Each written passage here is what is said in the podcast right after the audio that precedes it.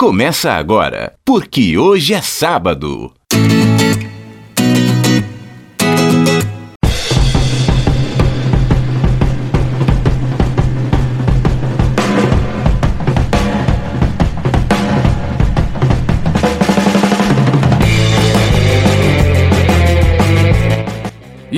E bom dia para você que é de bom dia, boa tarde para você que é de boa tarde, ótima, ótima noite para você que nos acompanha agora nos bytes da internet.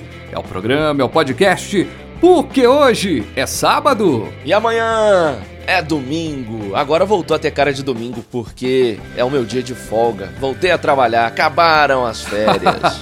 ah, pois é, rapaz. E hoje, dia 4 de julho de 2020, muita gente já estava ansiosa para chegar o momento para ouvir o nosso programa de hoje.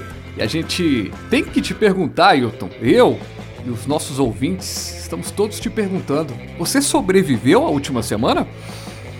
Sobrevivi, Fabiano Frade. Olha só, eu encontrei um cenário completamente diferente daquele que eu esperava. Como todos os nossos ouvintes do PQS sabem, eu tirei 15 dias de férias para descansar e tava sonhando com o fim da pandemia. Falei assim: eu vou voltar a trabalhar, tudo vai voltar ao normal. Que nada.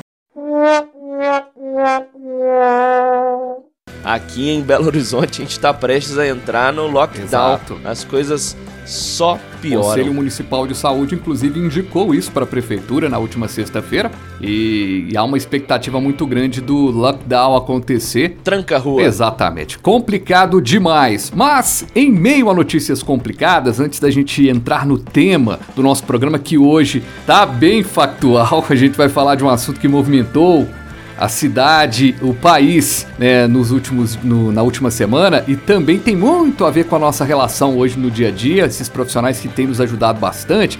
Mas antes de falar do nosso assunto de hoje, é só fazer um convite para todo mundo ficar ligado na próxima semana aí nas redes sociais, tanto das minhas redes sociais quanto do Ailton, também nas redes sociais do PQS, que a gente vai ter novidade, né, Ailton? Afinal de contas, vamos chegar ao programa de número 50. Exato. E são ótimas novidades, viu, Fabiano Frade? O pessoal vai ficar feliz demais. Exato. Quem nos acompanha há um bom tempo, tenho certeza que estarão satisfeitos com novos produtos, digamos? Posso Exato, né? forma? Novos produtos chegando, novas parcerias também chegando, né, Ailton? Muitas coisas boas, Sem dúvida nenhuma. exa- muita coisa boa chegando e o mais legal é esse programa de agora, esse dia 4 de julho, é o programa 0049, como o Ailton lembrou. Próximo programa é o de 0050 e encerra a nossa primeira temporada. E na segunda temporada, que começa a partir do programa número 51, a gente vai ter algumas coisas muito legais, como você poder assinar é, o PQS e receber conteúdos exclusivos, como um podcast especial, uma newsletter. Eu acho que já tá na hora de revelar também que muitos ouvintes do PQS têm relatado. Estão adorando esse novo formato em que discutimos assuntos específicos. Agora, os ouvintes também disseram: Poxa, eu tô com saudade de ouvir vocês Ailton. conversando aquele bate-papo informal Ailton. sobre as notícias da Ailton, semana. quem chegou aqui, dá um oi, dá um oi, dá um oi. Fala, oi. Oi, Júlia! Fala, oi. Fala assim, ei. Tá revelada a nova apresentadora do PQS. Essa é a grande mudança da segunda temporada. Sai Fabiano Frade e entra Júlia Frade.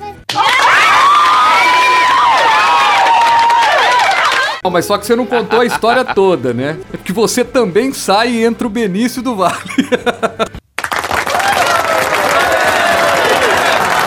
Papai, eu sou amigo da Júlia pequenininho, filha do Fad. É o PQS Kids estreando na segunda temporada. Mas nesse clima aqui, a gente gostaria muito que vocês ficassem atentos, viu? Todos os ouvintes aqui ligados do PQS, porque haverá uma possibilidade bem legal. Além de tudo, né, Ailton? Além de todo esse processo que a gente vai lançar aí a nossa plataforma no Apoia-se, um novo site. Aliás, um novo não, né? A gente vai ter um site que a gente não tinha. Primeiro Primeiro site. site do PQS, tá ficando muito legal. Muito legal mesmo. O Ailton tá de parabéns, ele que tá cuidando disso. Obrigado, e obrigado. tá muito legal mesmo. Como diria o nosso amigo Gustavo, Cícero tá ficando muito clean. Quem é homem não fala assim, né? Não, quando eu chegar em casa eu vou desmontar. Eita, joia. Homem não fala assim. Isso, isso não é do meu feitio. Ó, eu tô por aqui com você, viu? e neste momento, sem mais delongas, vamos falar sobre os entregadores dos aplicativos que fizeram uma manifestação essa semana. Por isso, sobe a trilha.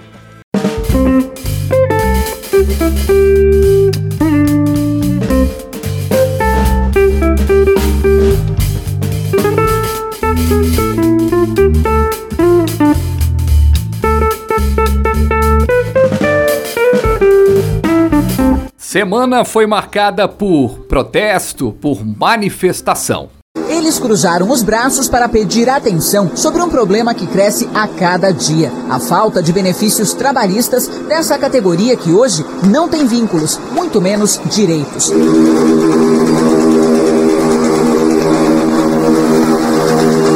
Em São Paulo, são pelo menos 280 mil motoboys que chegam a trabalhar até 12 horas por dia, de forma autônoma. O motoboy dia a dia não tem café assinado, não tem nada. Como é que é o seu dia a dia assim? Você trabalha, recebe. Se não trabalha, não recebe, como é que é? Você fazer as corridas, você ganha. O que você não fazer, você não ganha. Isso aconteceu em São Paulo e em todo o Brasil, inclusive aqui em Belo Horizonte também.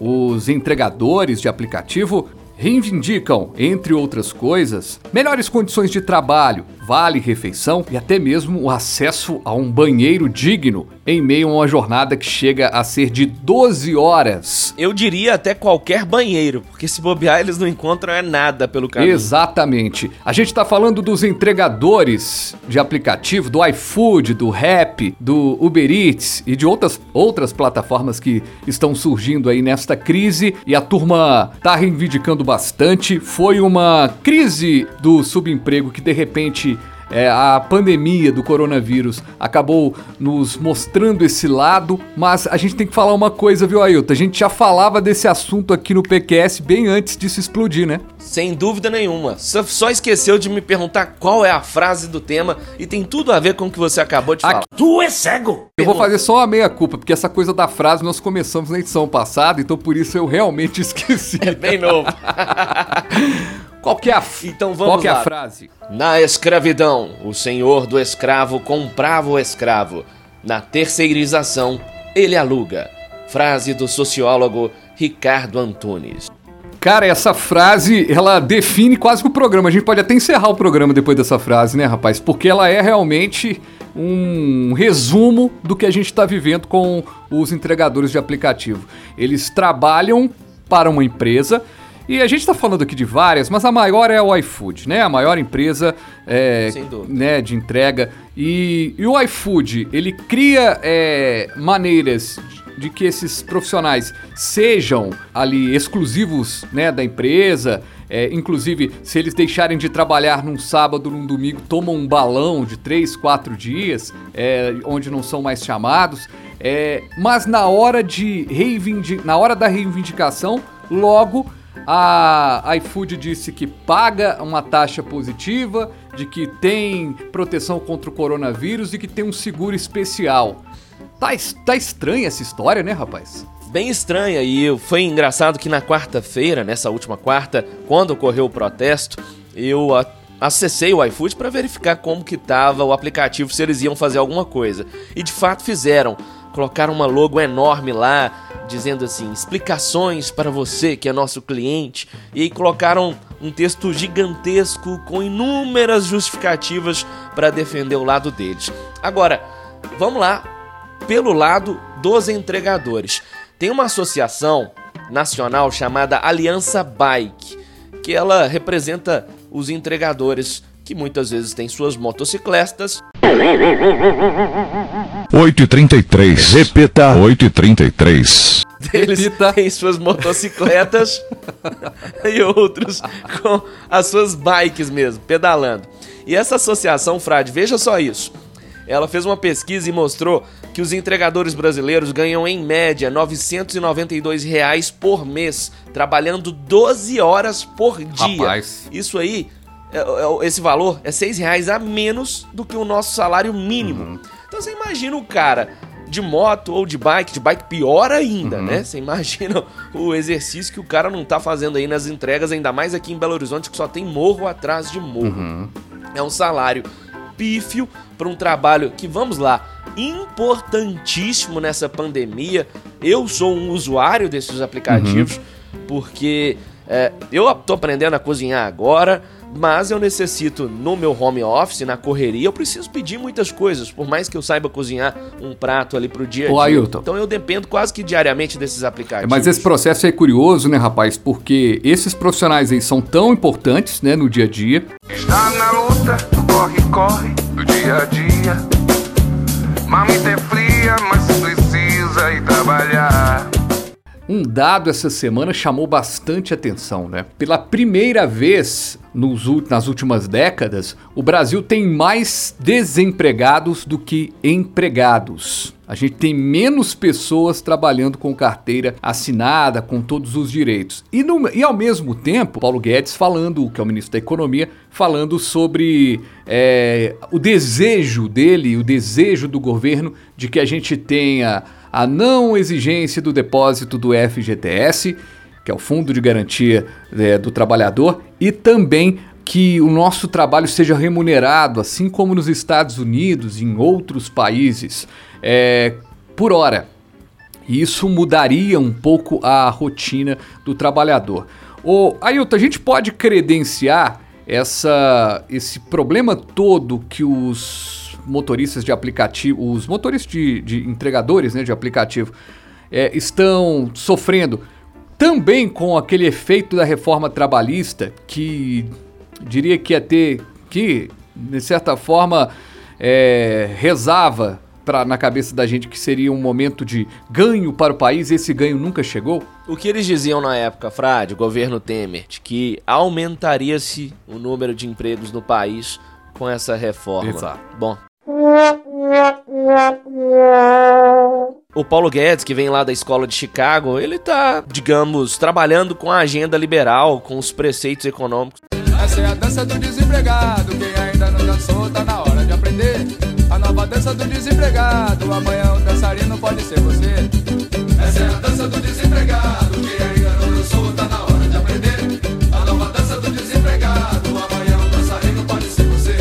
sabe o que é interessante, Frade? Não, é, não são apenas os entregadores que estão insatisfeitos com os aplicativos.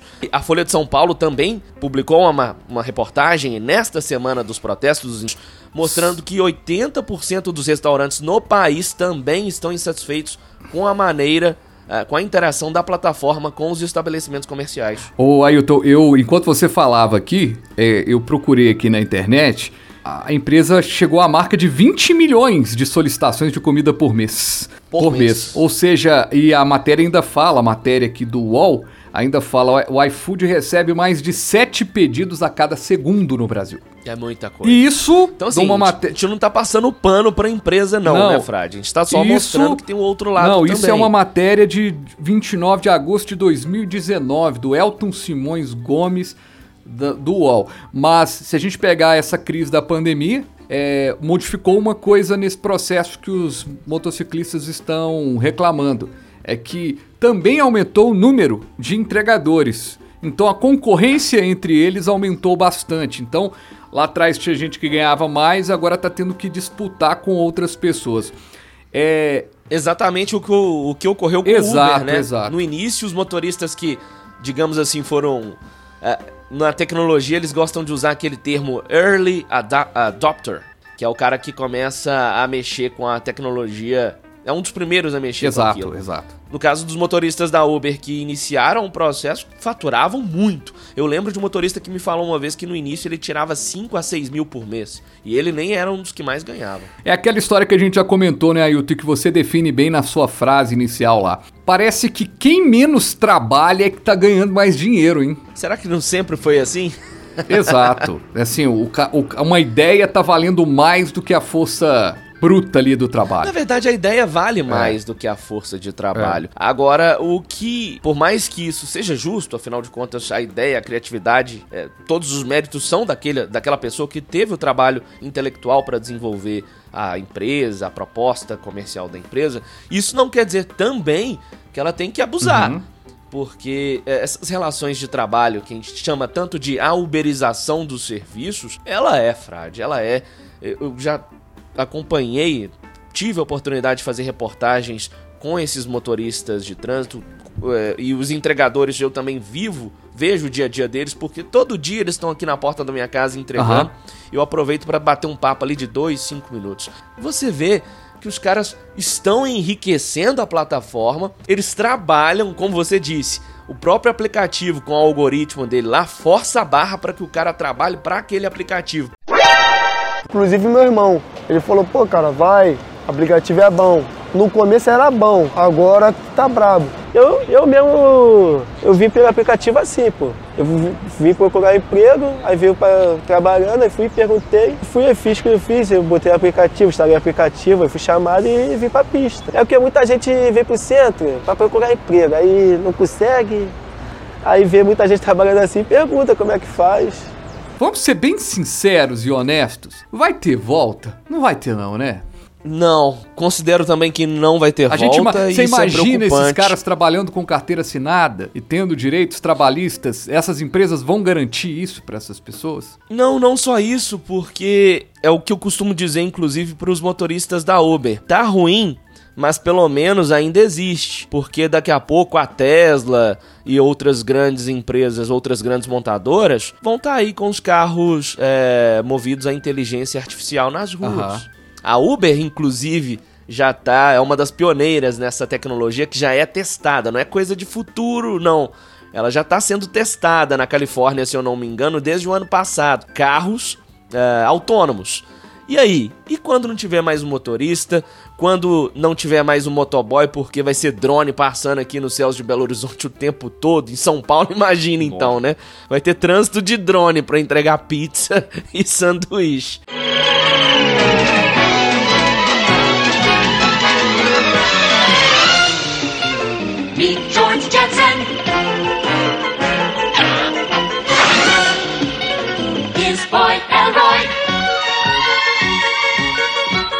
É, então, gente, vambora. Vamos embora aqui com o PQS, agradecendo a todo mundo que chegou aqui. O tema é realmente um tema é, super importante, mas vamos respeitar né, a turma que tá chegando aí para entregar, vamos valorizar o trabalho do pessoal e, claro, torcer para dias melhores.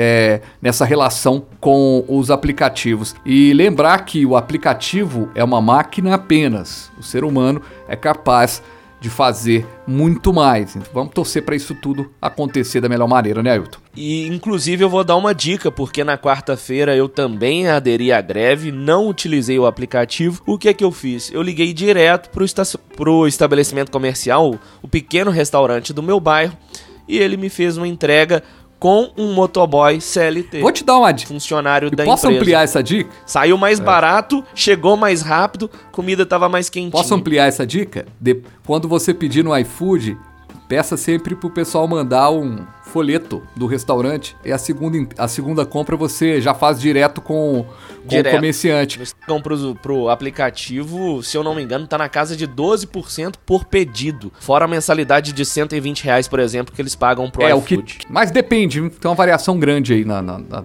É 30% se for com o entregador do iFood. Isso, com o entregador do não iFood. Mas a maioria não próprio. tem condição de ter um entregador próprio, sacou? Então, então Exato. acaba pagando os 30% mesmo pra, pra fazer esse processo. Então é isso, meu querido. Um abraço pra você, um abraço pra todo mundo. E a gente volta na próxima semana com o programa 0050, que eu não faço a menor ideia de qual será o tema, mas será legal.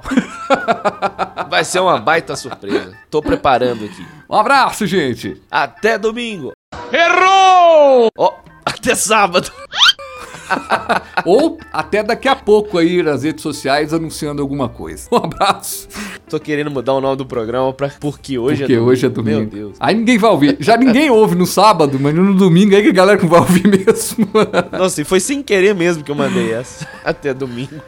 Um abraço, gente. Você ouviu Porque Hoje é Sábado